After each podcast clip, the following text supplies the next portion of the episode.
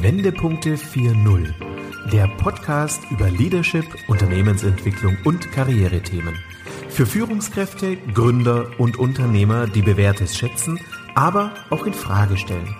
Denken Sie mit uns quer, perspektivisch, aber vor allem in Lösungen.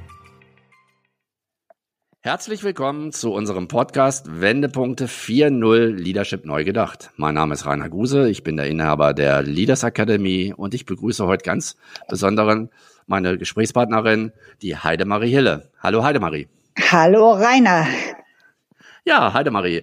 Wir haben uns ja mit unserem Podcast Wendepunkte 4.0 Leadership neu gedacht auf die Fahne geschrieben, dass wir unseren Zuhörern ja, so eine Art Wendepunkte halt auch mitgeben aus unserer Arbeit, die sie als praktische Tipps auch in der, äh, im täglichen Leben einsetzen können in der Arbeitswelt. Und ja, da würde ich ganz gerne mit dir einsteigen. Vielleicht stellst du dich erstmal vor, was du mit deiner Firma Aerophilia Limited halt auch äh, machst und in welchem Bereich du unterwegs bist. Ja, erst einmal ganz herzlichen Dank, dass ich zu diesem Interview gebeten wurde. Ich freue mich darüber, auch ein bisschen beitragen zu können und erzählen zu dürfen.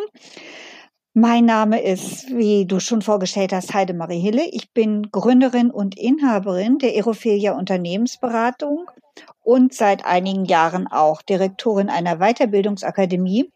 Ich habe über 30 Jahre Erfahrung in der Digitalisierung, in der Prozessorganisation und meine Kunden bekommen von mir eben auch praxiserprobte Informationen, Hilfestellungen und Begleitung ich habe alles selbst erfahren, erarbeitet. Da ist nichts rein theoretisches und es erfolgt ein authentisches und nachvollziehbares Herangehen an die jeweiligen Probleme und Fragestellungen meiner Kunden. Das wär's so eigentlich. Ja, das hört sich ja schon sehr, sehr spannend an. Ähm, bist du äh, in mehreren Branchen unterwegs oder, oder konzentrierst du dich dort auf eine Branche speziell? Wie? Ich komme aus dem Gesundheitswesen, da bin ich mhm. groß geworden und das ist auch noch der Hauptteil meiner Kunden.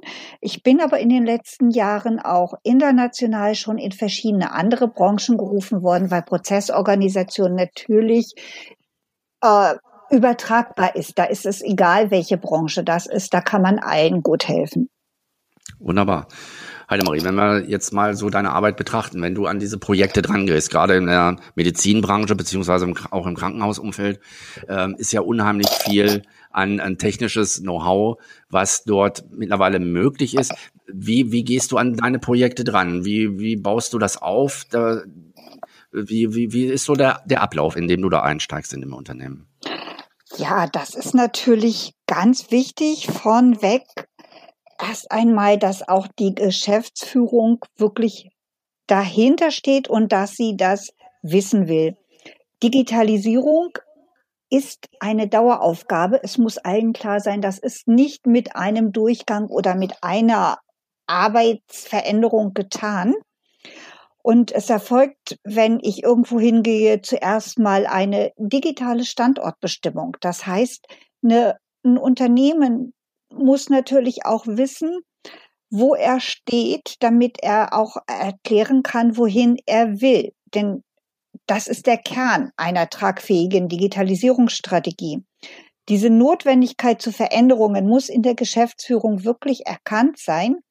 Und es gilt zu klären, wo ist man denn schon gut? Das ist eindeutig. Keine Firma ist irgendwo nur schlecht. Es gibt immer gute und sehr gute Bereiche, aber es gibt auch immer nicht so funktionierende Bereiche, wo dringend Verbesserung oder Veränderung notwendig ist. Und diese Fragen, die müssen differenziert und realitätsnah beantwortet werden. Und dafür braucht man natürlich verschiedene Spezialisten aus dem Unternehmen, um die aus den verschiedensten Bereichen zu befragen. Und wichtig ist, das gesamte Unternehmen muss das als Teamaufgabe betrachten. Hm. Niemand kann es sich leisten, in Status quo zu verharren. Ja. Also das halte ich auch für ganz wichtig, das, was du sagst, dass man eben äh, im Ansatz ganzheitlich dran geht, also das Unternehmen als Gänze sieht, äh, damit dieses Zusammenspiel der Bereiche, der Zuständigkeitsbereiche und auch der Kompetenzen so wirkt, dass das äh, große Ziel, sage ich mal, auch gemeinsam im Team umgesetzt werden kann. Ganz wichtiger Hinweis da auch, auch von dir. Mhm. Wenn du jetzt aber in diese Umsetzung gehst, äh, dann jubeln ja nicht alle, Mensch, Heide, Marie, schön, dass du da bist, jetzt geht's los, jetzt krempeln wir alle mal hoch und jetzt haben wir viel Spaß miteinander. Ähm, was kommen so für dich im täglichen äh, für Herausforderungen, gerade bei der Umsetzung der Projekte, wenn, ich, wenn man diese Aufnahme gemacht hat in der Ganzheitlichkeit? Was kommen da so für, für Themen auf dich zu, die dich dann auch wieder fordern für deine Kompetenz? Ja, ganz groß ist natürlich auch immer wieder die Angst, da wird jetzt verändert, da wird digitalisiert, mein Arbeitsplatz wird wegrationalisiert. Das ist natürlich bei ganz vielen eine Hintergrundangst, die vorhanden ist und die sie auch blockiert. Das ist ein Thema, was ich mir schon seit Jahren auf die Fahne geschrieben habe. Digitalisierung, Veränderung, Organisationsstraffung beinhaltet nicht grundsätzlich Stellenstreichung.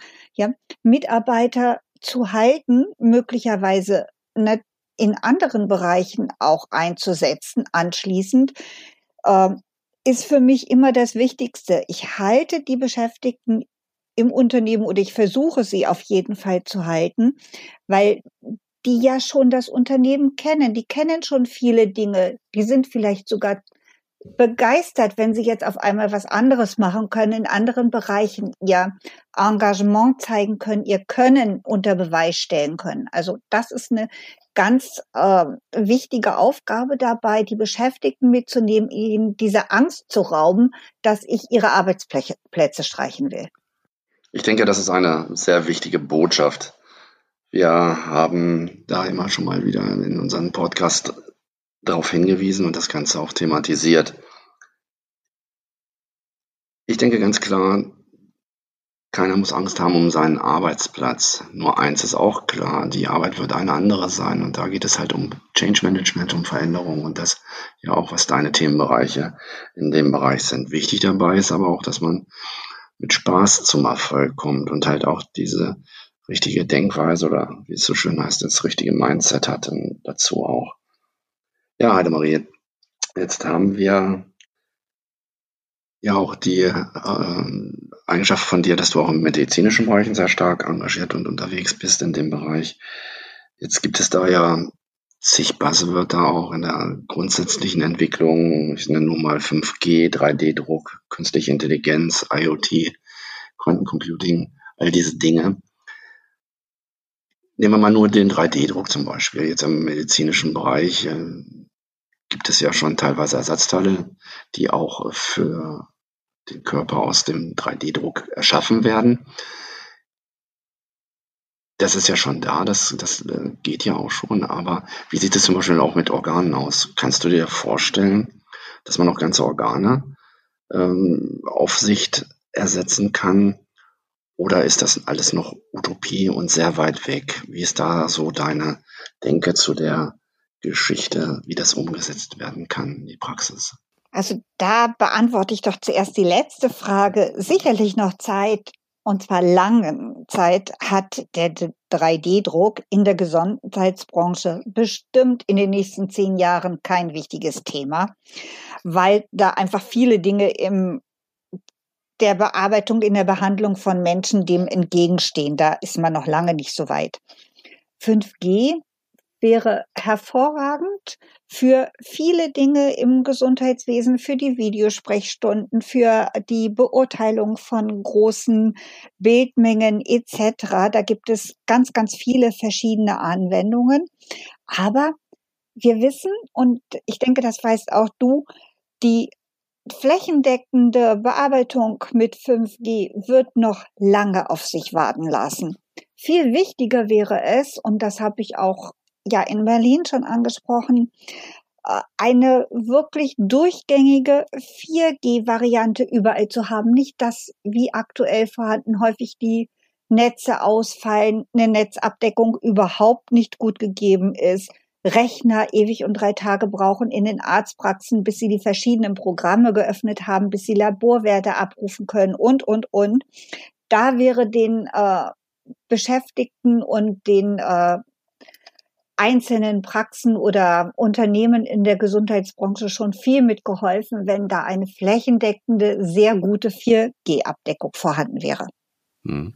Ja, das wäre sicherlich schon mal eine wünschenswerte Sache, aber da sprichst du ja auch genau dieses Gap an, äh, was zwischen dem technisch Möglichen und der praktischen Umsetzung halt auch gegeben äh, ist und äh, uns ja auch im täglichen dort tangiert. Wir merken das ja jetzt gerade durch den Booster in der Corona-Zeit, dass man quasi eine, Tele äh, eine digitale ähm, Expansion wahrnimmt halt auch und äh, dass die Leute auch der Geschichte folgen, auch mal aufgezeigt bekommt, was möglich wäre, wenn wir diesen Weg konsequent weitergegangen wären. Zum Beispiel jetzt auch mit der digitalen Erfassung von, von allein, wenn wir ins Restaurant gehen oder diese ganzen Sachen. Äh, die, alles wird immer in Papierform ausgefüllt. Die Gesundheitsämter melden teilweise ja noch mit Fax ihre Ergebnisse weiter und so. Ähm, glaubst du, dass zumindest diese Sachen kurzfristig eben eine, einen Schub kriegen, dass man da diese digitale Notwendigkeit halt auch des Tuns erkannt hat und halt auch noch beschleunigter in die Umsetzung geht? Also die digitale Notwendigkeit hat man erkannt. Man versucht das auch umzusetzen. Aber gerade im Gesundheitswesen stehen natürlich der Veränderung äh, auch viele vorhandene Gesetze und gegenüber und es gibt natürlich auch viele Schnittstellen zu einzelnen Bereichen, wie zu Krankenkassen, äh, wie zu den unterschiedlichen äh, Behörden, die damit zuständig sind, die noch nicht richtig bearbeitet sind. Mhm. Das dauert, er die ihre Veränderungen dann wieder bekannt gegeben haben, was erlaubt ist und was nicht erlaubt ist, wo sich die Kliniken und andere Gesundheitsbereiche eben dran halten müssen. Ja. Mhm. Und jetzt weiß ich ja von dir auch, dass du ja durch deine Tätigkeit und auch als Vizepräsidentin des KKCs, also des Krankenhauskommunikationszentrums, sehr dicht halt auch an dieser gesetzgebenden äh, Komponente dran bist. Das heißt, du hast ein ganz enges Netzwerk auch äh, in die Regierungsverantwortlichkeiten in Berlin. Bist da, glaube ich, zurzeit auch gerade wieder äh, zum Interview. Ähm, und wie sieht die die politische Seite dort aus, die halt auch dann an dieser Schraube und an den Verfahren eben halt äh, eine Beschleunigung unterlegen könnte. Wie sieht das aus deiner Sicht aus? Ist da diese Offenheit bei der Politik denn gegeben, diesen Weg auch mitzugehen, wenn du sagst, wir haben ein unheimliches ähm, Werk an, an Gesetzgebungsverfahren, die da der Sache vielleicht auch nicht äh, dienlich sind? Ähm, ja, zuerst einmal, du hast recht. Ich bin als Vizepräsidentin des Dachverbandes Krankenhauskommunikationszentrum seit einigen Jahren häufig zu Gesprächen und Diskussionen in unterschiedlichen Ebenen der Ministerien gewesen. Wir als Dachverband haben 16 weitere Verbände und mehrere Förderfirmen in unserem bei uns organisiert und damit sprechen wir natürlich für viele tausend Mitglieder beziehungsweise Betriebe. Wir selbst sind noch zusätzlich als Mitglied in der Mittelstandsallianz, das ist eine Initiative des BVMW, also des Bundesverbands Mittelständische Wirtschaft, und sind dort auch in mehreren Expertenkreisen Digitalisierung, Innovation und Arbeitsmarkt eingebunden. Und diese Mittelstandsallianz, die organisiert in Berlin für uns die ganzen Termine in den Ministerien. Und äh, im Moment natürlich Corona-bedingt häufig, auch als Videokonferenz natürlich. Und es ist leider für mich immer mal wieder frustrierend gewesen. Ich habe regelmäßig festgestellt, dass sich jedes Ministerium auf Einzelaufgaben konzentriert, auch Aufgaben aus dem Gesundheitswesen oder die, die den Gesundheitsbereich beeinflussen, sind in die verschiedensten Ministerien aufgeteilt. Und die bearbeiten ihre Aufgaben, ohne darauf zu achten, welche Teilfragen da vielleicht dazu schon in anderen Ministerien bearbeitet worden sind, die, wo sich die Ergebnisse dann auch nicht unbedingt gleichen. Und mehrfach habe ich da schon an unterschiedliche Minister und Staatssekretäre den Hinweis auf fehlende Schnittstellen gerichtet und darauf hingewiesen, dass man vielleicht so eine übergeordnete Arbeitsgruppe einrichtet. Das ist allerdings bis her absolut unterblieben und das macht dann auch tatsächlich bei mir Frust. Wobei wir Diskussionen dort führen zu Fachkräftemangel, auch der Abbau von bürokratischen Hürden. Und das hat auch schon einige Erfolge gegeben für den gesamten Mittelstand, weil das dann natürlich im Großen betrachtet wird. Aber auch drängende Fragen im Gesundheitswesen sind diskutiert worden, mit Herrn Spahn zum Beispiel. Und wir haben auch die Beteiligung an dem Gesetz für digitale Versorgung, die Anhörung mit teilnehmen können.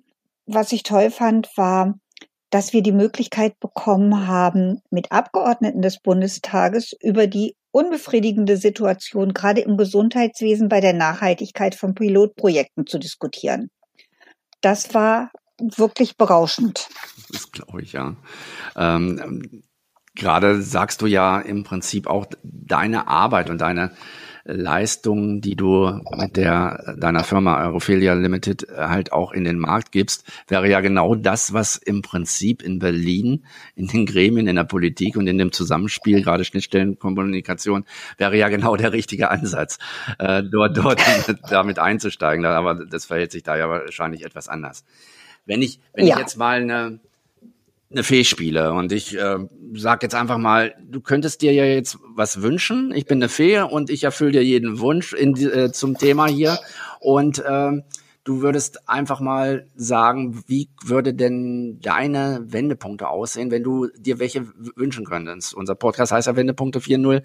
Welche Wendepunkte braucht es zwingend, um jetzt auch den nächsten Weg zu gehen, um hier auch weiter voranzukommen und diese, diesen Schwung, den wir durch die Corona-Booster im digitalen Bereich bekommen haben, äh, auszunutzen und äh, den Weg dazu bereiten, dass, dass das auch in naher Zukunft weiter umgesetzt wird. Was wäre das, was wären das für Wünsche? Ach, die Wünsche wären natürlich, dass diese Digitalisierung in verschiedensten Varianten betrachtet wird. Es ist ja nicht einfach nur so, dass ich alles jetzt von analog auf digital umstelle und dann hat sich das alles erledigt, wie das so viele denken, sondern diese ganze Transformation, die Bearbeitung oder die Betrachtung von künstlicher Intelligenz sollte natürlich auch noch verbunden werden in der Diskussion mit der Frage der Ethik. Denn ist wirklich alles, was moralisch akzeptabel wird oder was ist oder was gesellschaftlich wünschenswert ist, ist das auch etwas, was umgesetzt werden sollte oder dürfte. Ich denke, das muss auch immer noch mal mit geprüft werden. Wir haben ja jetzt schon unheimlich viel Vernetzungen von Medizintechnik, äh, Telemedizin und verschiedenen KI-Anwendungen, die auch die medizinische Versorgung weiter optimieren werden. Aber inwieweit diese Versorgungsmodelle denn dann nun auch für die Diagnostik, Therapie und Nachsorge eingesetzt werden können, muss natürlich auch im Zusammenhang mit der Wirkung auf die Patienten betrachtet werden. Und das, denke ich mir, müsste man anschauen. Für die Gesundheitsbranche wünsche ich mir oder würde ich mir wünschen, dass die Überwindung der Sektorenbrüche, also ambulant, stationär, Reha, einfach besser bearbeitet wird, dass das glatter alles über die Bühne geht, gerade auch zum Wohle der Patienten. Das wäre so etwas. Und diese Veränderung, Verbesserung dabei, die würde natürlich auch dem Fachkräftemangel nachhaltig entgegenwirken. Also es hätte zwei Komponenten da. Ein sehr umfangreiches ähm, Wunschgebiet, was du da aufmachst. ähm, aber es ist ja genau das, was halt auch fehlt, gerade im, im, digitalen Bereich. Du hast es angesprochen, auch diese Komponenten, was man jetzt vielleicht noch alles äh, manuell macht. Gerade wenn man jetzt ins Krankenhaus eingeliefert wird, wird man ja teilweise dreimal mit Papier äh, auf dem Papierwege aufgenommen, bis man in der Fachabteilung dort ist. Da, da ist mit Sicherheit erheblicher Bedarf halt auch in, in dem Bereich. Aber du hast ein ganz interessantes Thema nochmal angesprochen, was auch bei aller Digitalisierung und bei allen Wendepunkten, die wir hier auch schon in unserem Podcast gehabt haben, ähm, nicht vergessen werden darf, ist wirklich die ethische Frage dahinter. Und wenn die Menschen, glaube ich, auch merken, dass die einen erheblichen Vorteil davon haben, dass Daten eben halt auch anonymisiert, digitalisiert werden und zu ihrem Nutzer halt auch genutzt werden wieder. Äh, immer unter dem Einhalten von DSGVO und diesen ganzen Rahmenbedingungen, das ist mal vorausgesetzt. Aber ich glaube auch, dass man da äh, durch die Transformation, die du angesprochen hast, in der Aufklärungsarbeit unheimlich noch äh, Leute mitnehmen kann äh, und Patienten, damit das große Ganze eben halt auch anders angenommen wird. Ich glaube, das wäre schon ein ganz wichtiger Punkt. Was ich aber halt abschließend auch nochmal mir immer die Frage stelle, wenn ich das global betrachte, das Thema, was wir hier heute haben, ist, äh, sind diese technischen Möglichkeiten. Wir waren ja da im Silicon Valley, da macht allein Stanford drei Milliarden für künstliche Intelligenz, geben die aus. Äh, wenn man diese Summen hört, die jetzt auch in Deutschland hier eingesetzt werden, ähm, stellt sich mir immer die Frage, ist das im Großen finanziell dann für, für die großen Krankenhäuser oder Firmen ein Thema? Oder kann man das auch so weit runterbrechen, dass die gesamte Fläche davon profitiert? Denn es irgendwie muss es ja auch finanziert werden. Richtig, irgendwie muss es finanziert werden. Und ähm, ich denke auch diese Riesenbeträge für Kunden, für große Firmen haben natürlich die Ängste geschürt, von denen ich vorhin mhm. gesprochen habe bei den Beschäftigten. Ja, denn irgendwo muss das Geld ja wieder reinkommen.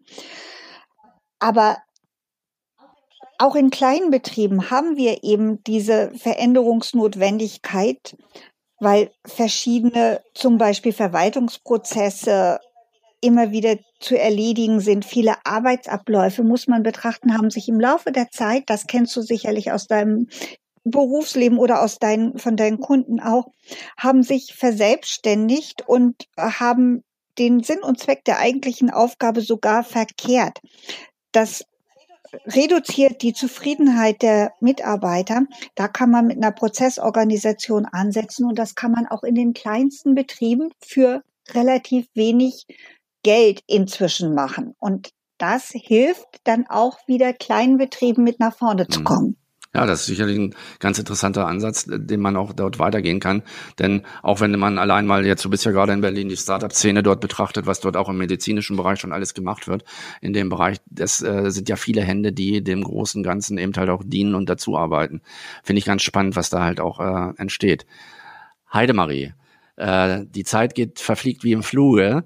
Ähm, du hast uns unheimlich viele Impulse halt auch gegeben, aber auch mal so einen Blick ein bisschen hinter die Kulissen, ähm, wo wir halt auch mal kennenlernen durften, vielleicht, dass nicht alles, was technisch möglich ist, äh, auch von heute auf morgen auf Fingerschnipp umsetzbar ist. Da danke ich dir für, dass du uns da mitgenommen hast, einen Einblick gegeben hast, aber halt auch mal aufgezeigt hast, wie man dieses Thema angehen und umsetzen kann. Heidemarie, ich sage an dieser Stelle herzlichen Dank für deine Zeit und für deinen Input, den du hier gegeben hast. Und ja, wünsche dir in Berlin gute Gespräche weiterhin, alles Gute und eine gute Zeit.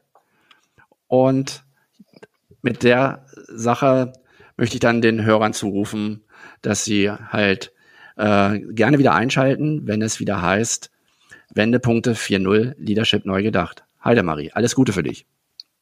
Und herzlichen Dank nochmal dafür, dass ich etwas beitragen konnte und vielleicht auch ein paar Erläuterungen für einige Unternehmen und Beschäftigte geben durfte. Ich danke dir. Danke. Hören Sie gerne wieder rein, wenn eine neue Folge von Wendepunkte 4.0 Leadership neu gedacht auf Sie wartet. Abonnieren Sie unseren Podcast und besuchen Sie auch unsere Facebook-Gruppe.